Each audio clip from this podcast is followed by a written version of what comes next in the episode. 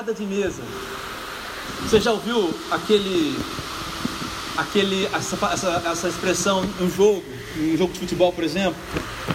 Às vezes, quando uma coisa está tendendo para o lado, e aí assim muda tudo e a coisa vira totalmente, muda totalmente. A gente chama isso de virada de mesa, ou virada de jogo, transformação do jogo. Eu chamei essa mensagem hoje de virada de mesa. Eu queria pensar com você nisso. E, e nessa, nessa, nesse título, ligado com esse texto. Será que essa virada de mesa então tem a ver assim com a mensagem de que amanhã é o dia que vai mudar tudo? Talvez alguns de vocês aqui estejam procurando um emprego. Talvez alguns de vocês aqui estejam precisando de uma cura. Talvez alguns de vocês aqui perderam coisas na enchente.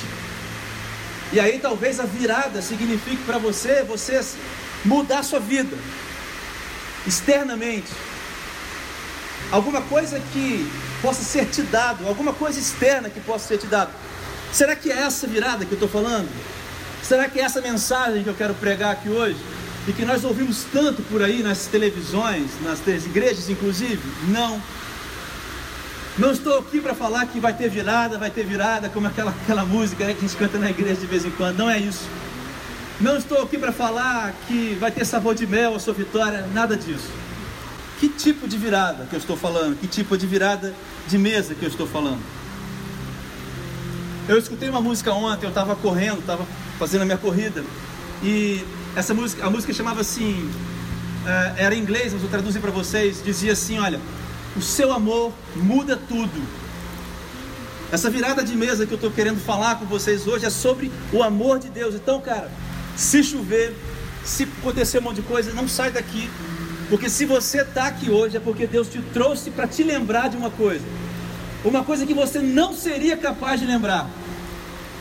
Você jamais seria capaz de atender por sua própria vontade, por suas próprias pernas, esse amor. Se você está aqui hoje é porque Deus te trouxe para ouvir isso aqui. Porque isso aqui realmente Ouvir essa mensagem não depende de você. E eu pedi a Deus para que viessem aqui as pessoas que precisavam ouvir isso que nós vamos falar aqui hoje. A gente às vezes pensa que Deus muda as coisas por fora e a gente mede a bondade de Deus, por exemplo, com a quantidade ou a qualidade das coisas que a gente tem. Quantidade de dinheiro que você tem, quantidade de sucesso na vida que você tem. Mas o amor de Deus muda quem e a qualidade do que você é, e não a princípio as coisas que você tem. Então a virada de mesa, Deus muda tudo. O amor de Deus muda tudo, porque o amor de Deus muda tudo em você. Você deu para entender? Uma virada de mesa que acontece dentro de você, não é fora de você. Porque se você acredita, se você busca, beleza, beleza? Se você busca, cara, estou disposto para você, mas vou ficar aqui, vou ficar virando para lá e para cá.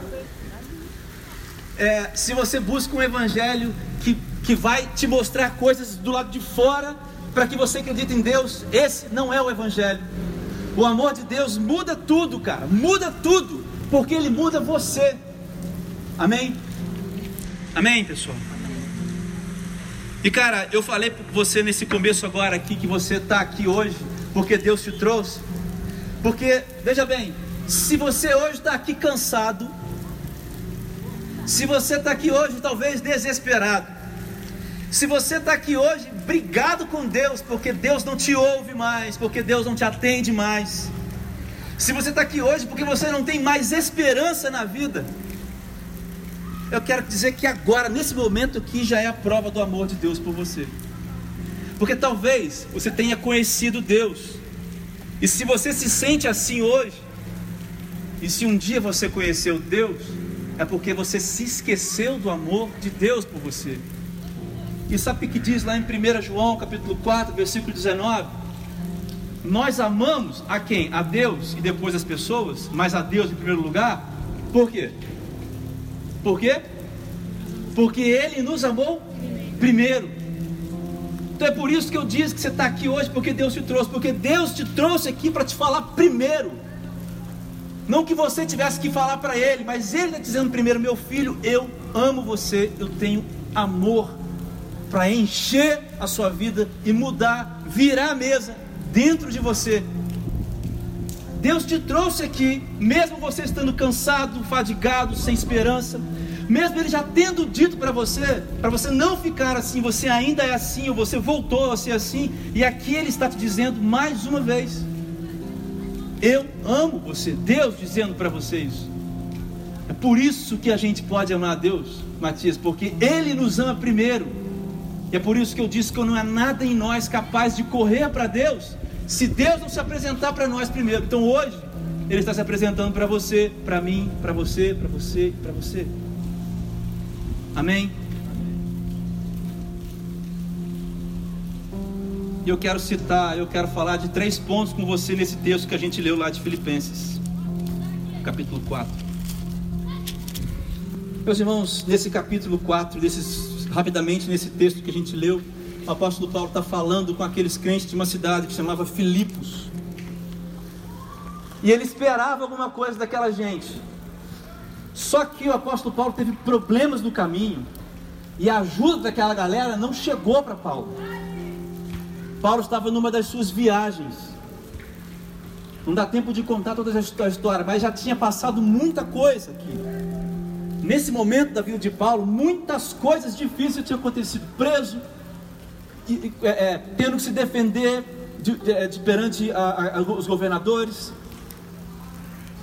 e é nesse contexto que Paulo escreve essa brilhante carta, sobretudo os versículos 10 ao 13. Eu vou ler de novo o versículo 10. Alegro-me grandemente no Senhor, porque finalmente renovaram o seu interesse por mim. De fato, vocês já sentiam, já se interessavam, mas não tinham oportunidade para demonstrá-lo. Um versículo que pode passar batido e que ninguém talvez entenda o que está dizendo aqui, mas tem uma verdade escondida nesse versículo. Veja bem, a virada de mesa nossa, quando a gente entende esse amor de Deus, sabe qual é a primeira coisa que acontece com a gente? Nós não culpamos os inocentes pelos desertos e pelos vales. Sabe o que Paulo está dizendo aqui, Matias, no versículo 10? Está dizendo assim: Olha, eu me alegro. Eu sei. O, o apóstolo Paulo poderia estar dizendo assim: Mas que droga, não chegou a, a ajuda que vocês me deram. Aí eu passei fome, aí eu passei necessidade.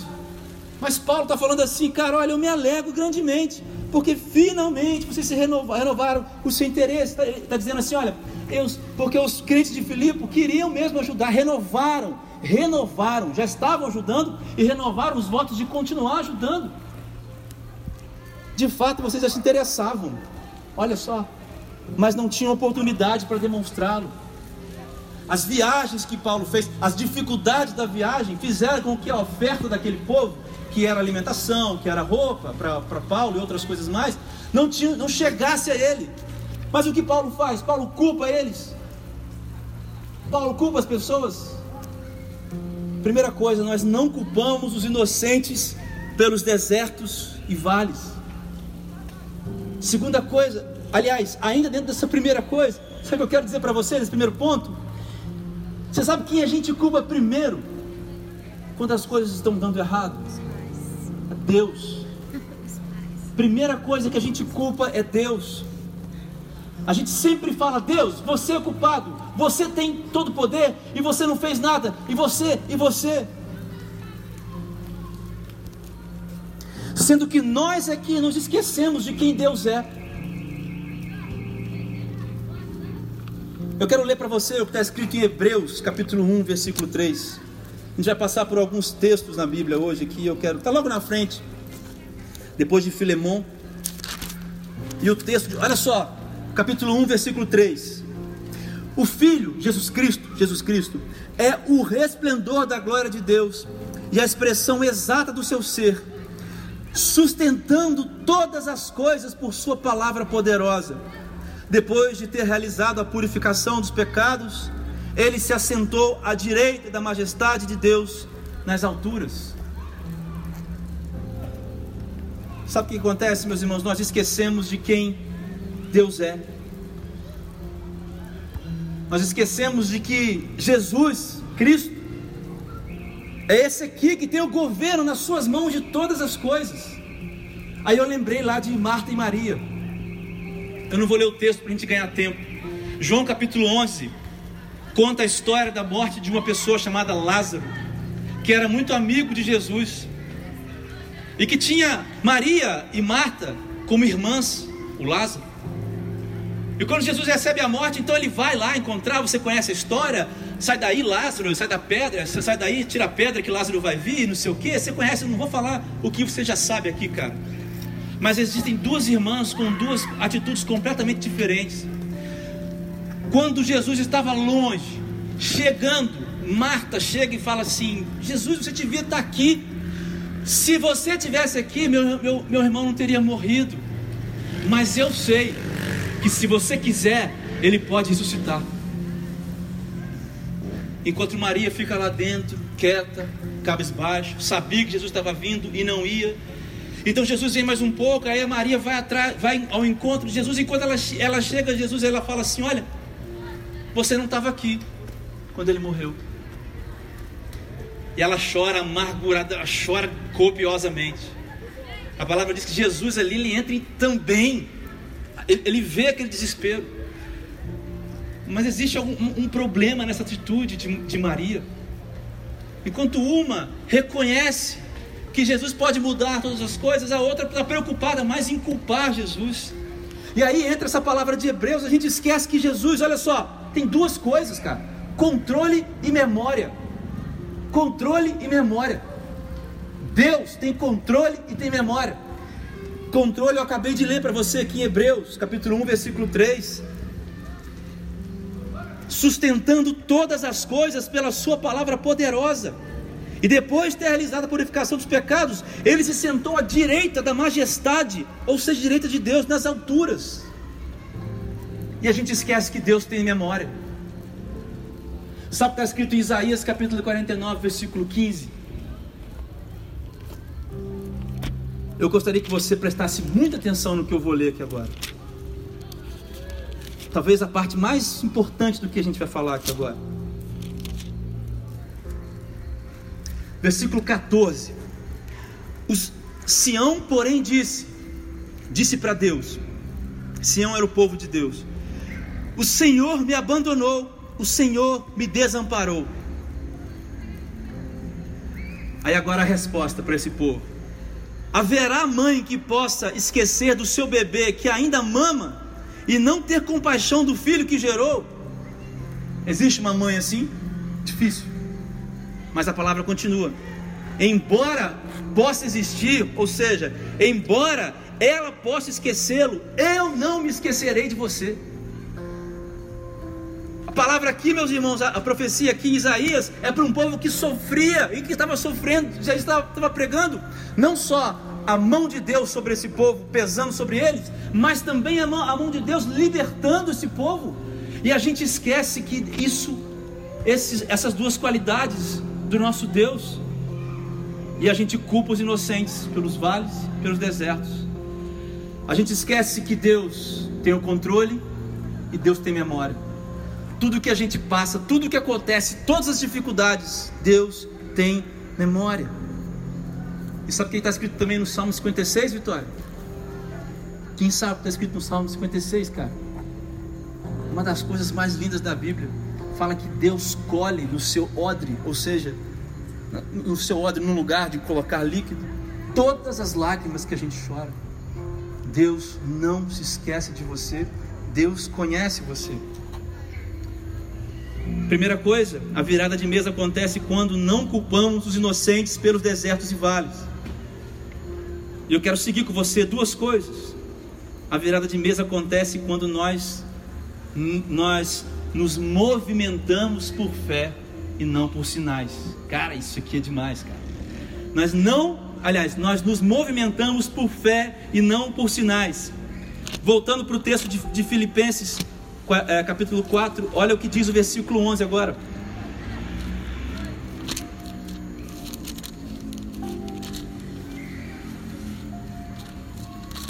Quatro, versículo 11. Não estou dizendo isso porque eu esteja necessitado, pois aprendi a adaptar-me a toda e qualquer circunstância. Cara, o apóstolo Paulo, além de estar tá dizendo de não culpar aqueles homens por aquela situação, de não ter chegado a ajuda para ele, ele está dizendo: olha, mesmo assim eu não estou preocupado com isso, cara. Mais para frente ele vai concordar com isso quando ele diz no, cap... no versículo 13. O que Paulo está dizendo é assim: olha, eu me movimento por fé e não por sinais. E sabe o que diz lá? Eu não vou ler não, mas 2 Coríntios, capítulo 5, versículo 7, exatamente isso, Matias. Porque nós não nos movimentamos por, por sinais, mas nós nos movimentamos por fé. E deixa eu te explicar uma coisa. Sabe qual o contexto que o apóstolo Paulo, agora escrevendo aos, Corinto, aos crentes de Corinto, ou seja, aos Coríntios, escreve esse texto de movimentar pela fé e não por sinais? Ele está dizendo, eu não vou ler porque não vai dar tempo, mas você pode ler. Segunda carta aos Coríntios, capítulo 5, Paulo está dizendo, olha, nós temos essa casa aqui, e a gente não aguenta ficar dentro dessa casa, desse corpo. E nós estamos apontando e vivendo para encontrar aquele outro, para encontrar Jesus e viver aquela outra forma, liberto disso daqui. Aí o apóstolo Paulo fala: Nós acreditamos nessas coisas. E ainda antes disso ele fala assim: E aí nós somos assolados, atribulados, arrebentados. E nós acreditamos nessas coisas, que nós vamos ter um, uma, uma, um encontro com Jesus, com o corpo glorificado, porque nós não nos movimentamos por sinais. Nós nos movimentamos, nós andamos em fé. Você entende isso? O contexto das coisas e o fato de crermos nisso, porque vivemos pela fé e não por sinais. É isso que o texto está querendo dizer. Esse texto de 2 Coríntios fala para gente. Mas eu pergunto a você então: o que é a fé? Que é a fé? Me dá mais alguns minutos, eu estou terminando. O que é fé? Vou. A fé é certeza de uma coisa que você espera e a prova de uma coisa que você não vê. Certeza de algo que você espera e prova de algo que você não vê. E quando a gente vive desse jeito, com a fé no alvo certo, nós entendemos que fé é fé é acreditar, fé é confiar e fé é obedecer. Talvez um dia a gente fale só sobre fé, mas não esqueça que esses três verbos aqui conjugam ao mesmo, são conjugados ao mesmo tempo para definir o que é fé: acreditar, confiar e obedecer. Mas eu disse para você que a fé é a certeza do que se espera e a prova do que não se vê. Então deixa eu te fazer uma pergunta. O que você não está vendo hoje, mas você espera? Entenderam a pergunta? O que você não está vendo, mas o que você espera.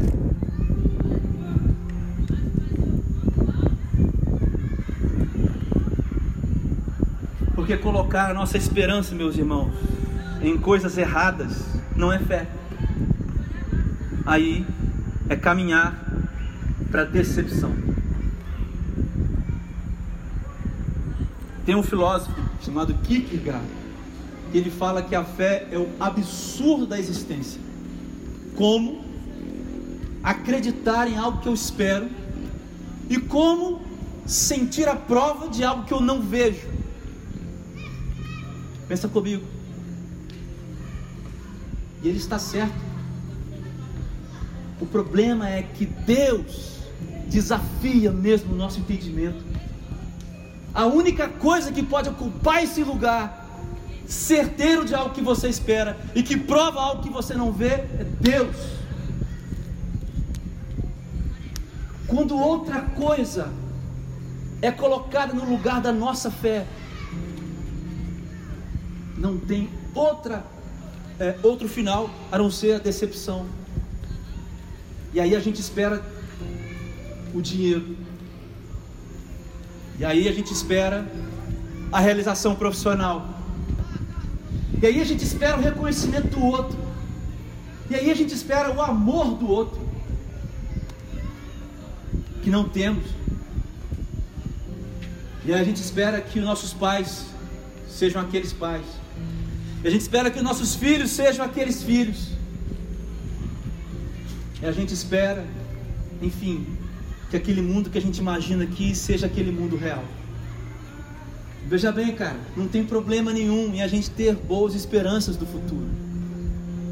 Mas a questão aqui, a esperança que nós estamos falando, é algo que não pode ser mudado. E é essa a grande questão.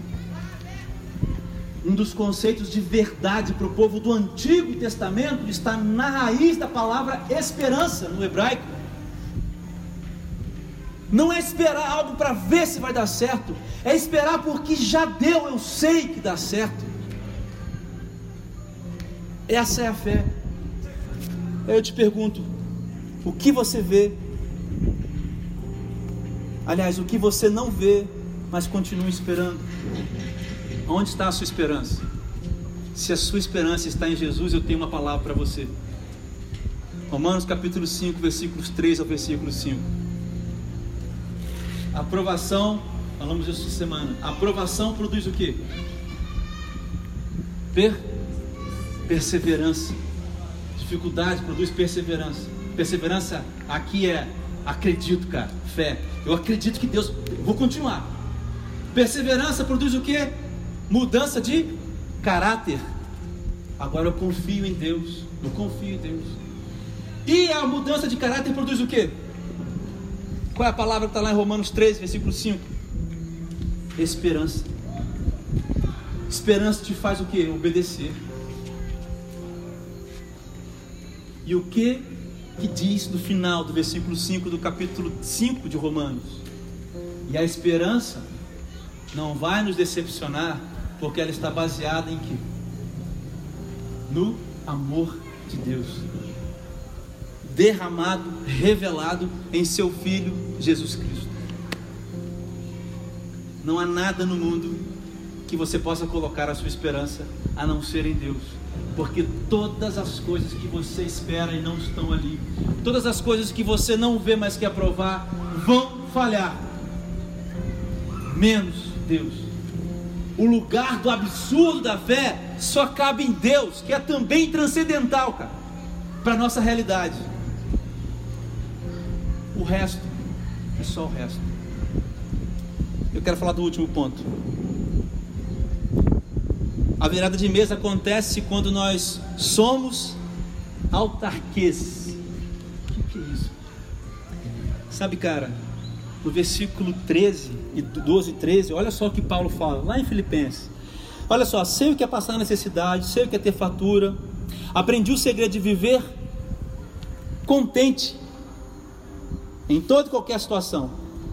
Seja bem alimentado, seja com fome, tendo muito passado ou passando necessidade, tudo posso naquele que me fortalece. A palavra aqui é contente, vem de contentamento.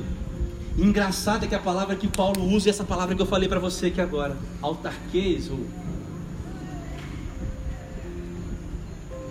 Deixa eu explicar para você por que, que Paulo usa essa palavra, e essa palavra significa suficiente ok? Essa palavra significa algo como autossuficiente ou suficiente. Então por que, que Paulo está dizendo que ele é suficiente, cara? Parece uma contradição. Paulo era um cara muito letrado, um cara que tinha muito conhecimento. Muito conhecimento, mano, muito. O cara estudou com um maluco lá chamado Gamaliel. O cara era o cara, mano, assim, das paradas, de entendimento das coisas. E aprendeu com ele uma série de coisas. Existia um grupo naquela época que eram os estoicos. Ouviram falar nessa galera da filosofia? E essa galera falava uma coisa assim: olha, para você ser feliz, para você encontrar contentamento, você pode se dar. Primeiro, você é capaz de se dar contentamento. Segundo, anulando todas as relações da sua vida. Um dos ensinamentos deles, desses caras, esse grupo da Grécia daquela época era assim: começa desapegando de um garfo, depois começa desapegando de um cão. Quando um cachorro morrer, você fala, ah, não significa nada. Até você chegar num ponto de que quando alguém que você ama muito morrer, você também não sente nada. Então qual que era a ideia deles? A ideia deles é falar assim: olha, se desprenda de tudo e de todos, seja autossuficiente, transforme no seu coração um deserto, mate todos os seus sentimentos. Não ame ninguém. E aí você vai encontrar felicidade. E, aí, e essa era a palavra que esses caras usavam. E esse engraçado. E Paulo traz essa palavra. E Paulo não faz isso só aqui não. Lá em Atos Paulo faz de novo. Paulo faz isso direto. A carta de Filemão é, é, é uma outra história, depois eu conto, não vou ter tempo. Mas aqui Paulo faz isso, ele traz uma expressão desses caras para falar uma coisa tão simples. Paulo era muito inteligente, muito sábio no que falava. A questão que Paulo está colocando assim: a suficiência humana e a suficiência divina. Paulo usa essa palavra porque ele quer contrastar com outra palavra. Você já conhece, já ouviu na sua igreja mil vezes isso aqui. Posso todas as coisas naquele que me fortalece. Já ouviu isso, né, cara? Não é possível. Todo mundo que já ouviu isso um milhão de vezes. Mas, cara, Paulo usa essa palavra aqui, no versículo 12, 13, eh, no 12, e fecha o 13 dizendo isso. Veja bem, Paulo usa isso porque ele está dizendo assim: olha, eu sou suficiente. Porque Cristo é suficiente. Olha o que, que ele diz aqui. Tudo posso naquele que me fortalece. Naquele que me fortalece. Sabe o que é a questão aqui, gente? Paulo usa essa palavra aqui porque ele está dizendo assim: olha, existem aqueles que são autossuficientes, e existem aqueles que são dependentes. Suficiência e dependência são coisas completamente antagônicas.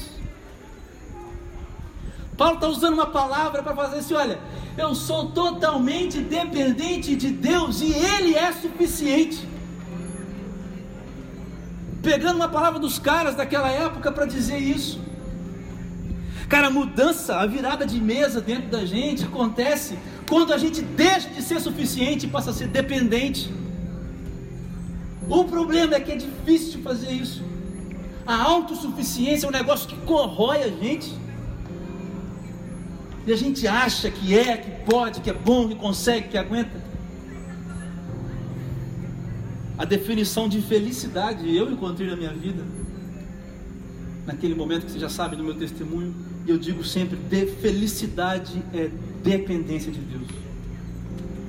Eu só sou suficiente porque Cristo me fortalece.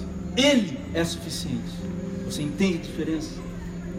A pergunta que eu faço é: você é o que, cara? Independente de Deus ou suficiente em si mesmo?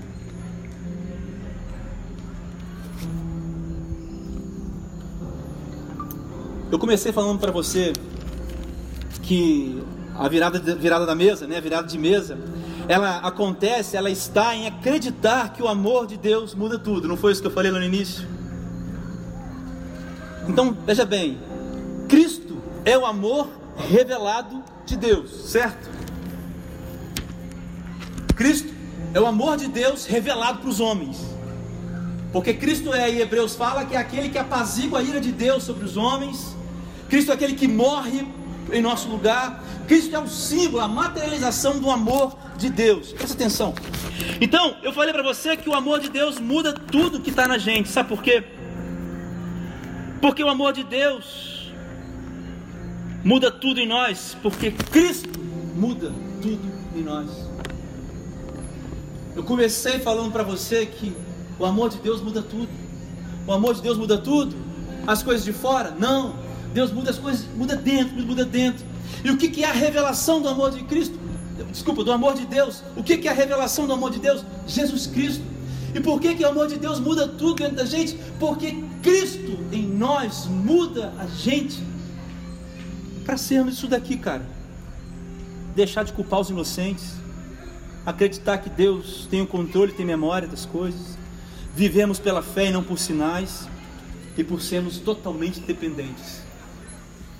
É isso que Cristo faz na gente. Eu quero finalizar aplicando com você e fazer algumas perguntas. Que a Thalita e a Tamara pudessem cantar alguma coisa aí no final. Vamos lá. Quero aplicar essa mensagem e finalizar. Quem você tem culpado pelos desertos e vales que você atravessa? Olha só, eu não quero julgar você aqui, não estou te julgando. Não estou te julgando aqui. Isso aqui não é um julgamento. Mas eu quero te perguntar: você acha que o Cristo que governa todas as coisas e que disse que jamais te esqueceria, ele é culpado pelo que você vive hoje? E se você é filho de Deus, agarre-se nessa promessa. Ele jamais se esquecerá de você. Segundo ponto, o que, que importa mais para você? Viver pelos sinais ou viver pela fé? O que, que importa para você medir a bondade de Deus com as coisas que você tem? Ou simplesmente viver na prova daquilo que não se vê, na certeza daquilo que se espera? Aonde você coloca a sua esperança? Último ponto. Talvez você queira ser suficiente demais, quando o segredo é ser totalmente dependente. Talvez você queira ser suficiente demais, quando o segredo é ser apenas totalmente, inteiramente, completamente dependente. Não existe outro lugar. Não existe outro lugar que Deus vai ocupar na sua vida a não ser o lugar de Senhor. E toda suficiência buscada fora de Deus, falsos reis, falsos deuses. Salmo 135, versículos 11, acho que até o 15. Aqueles que adoram os deuses que têm boca, mas não falam, ouvidos, mas não ouvem, olhos, mas não veem, são exatamente como os deuses que eles adoram. Olhos, mas não veem, ouvidos, mas não ouvem, boca, mas não falam.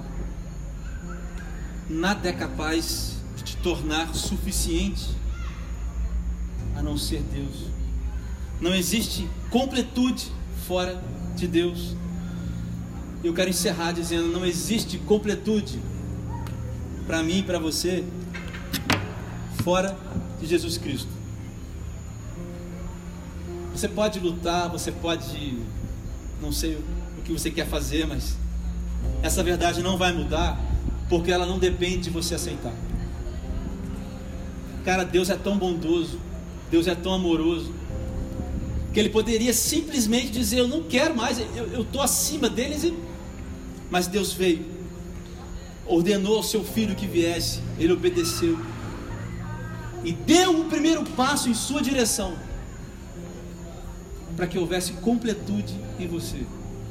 Deus não é algo que você pode provar para ver se é verdade. Cristo é a verdade, a verdade aletheia que nós já estudamos aqui. Cara, queria que você fechasse seus olhos, a gente vai orar. Feche seus olhos, abaixe sua cabeça.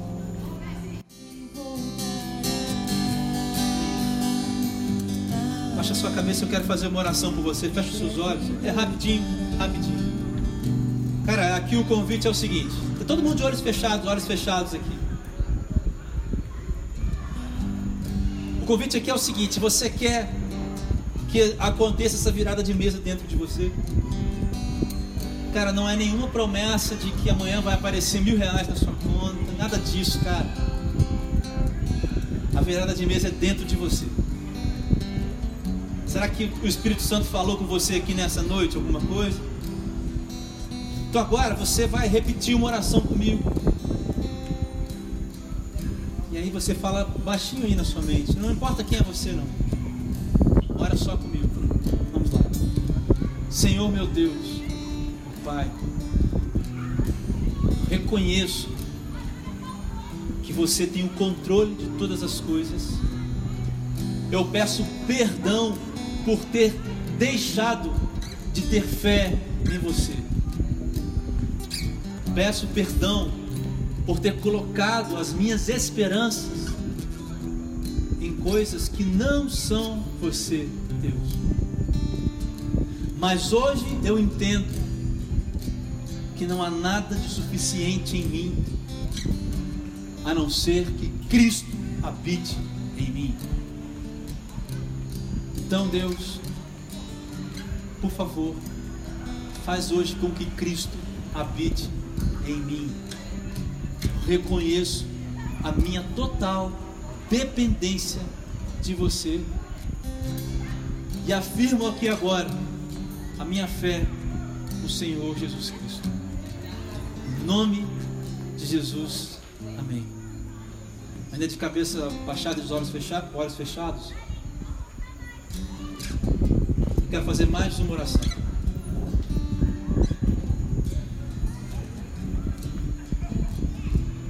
E essa oração que eu quero fazer é para que o Espírito Santo de Deus, que agora habita em você, te ajude a caminhar daqui para frente. Porque realmente, feche seus olhos abaixo da sua cabeça, realmente não é fácil, não é fácil. Mas meu irmão, minha irmã, tem jeito, tem jeito. Ele mesmo vai trabalhando a fé em nós. Eu quero orar por você, para que você saia daqui agora encorajado a viver não por sinais, mas a se movimentar em fé. Vamos orar, Senhor, meu Deus, meu Pai, aqui está o teu povo, aqui estão os teus filhos, Pai. Aqui estão, ó Deus, aqueles que o Senhor trouxe essa noite para revelar, ó Deus, o quanto o Senhor os ama, para lembrar a eles que o controle está nas tuas mãos e que você jamais esquecerá de algum dos teus filhos. Lembrá-los, lembrá-los, ó Deus, que as lágrimas que eles choram às madrugadas, aos dias, às noites, manhãs ou tardes, elas todas estão contadas e que o Senhor jamais se esquecerá deles. Deus, aqueles que o Senhor trouxe hoje aqui, para mostrar a eles que eles só precisam depender de Ti. Só precisam depender de Ti. Eu peço que esses que foram tocados e fizeram essa oração comigo aqui, que o Teu Santo Espírito os acompanhe ao sair desse lugar. Deus, que haja uma paz inexplicável no coração de cada um deles agora. Inexplicável. Algo que só mesmo um milagre. Então eu peço, Deus, que pelo, pelo poder do, de, pelo teu poder, pela autoridade do nome de Jesus Cristo, pelo poder do sangue de Jesus, que o Espírito Santo agora vá ministrando a paz, a calma nos corações, aquietando, acalmando, dando tranquilidade, como prova da tua presença aqui nesse lugar, no nome santo e maravilhoso do nosso Senhor, do nosso Rei, grande leão da tribo de Judá, aquele que está sentado do lado direito de Deus, todas as coisas estão debaixo dos seus pés e o universo está nas suas mãos. Esse nome dele, de Jesus Cristo, é que nós oramos. Amém.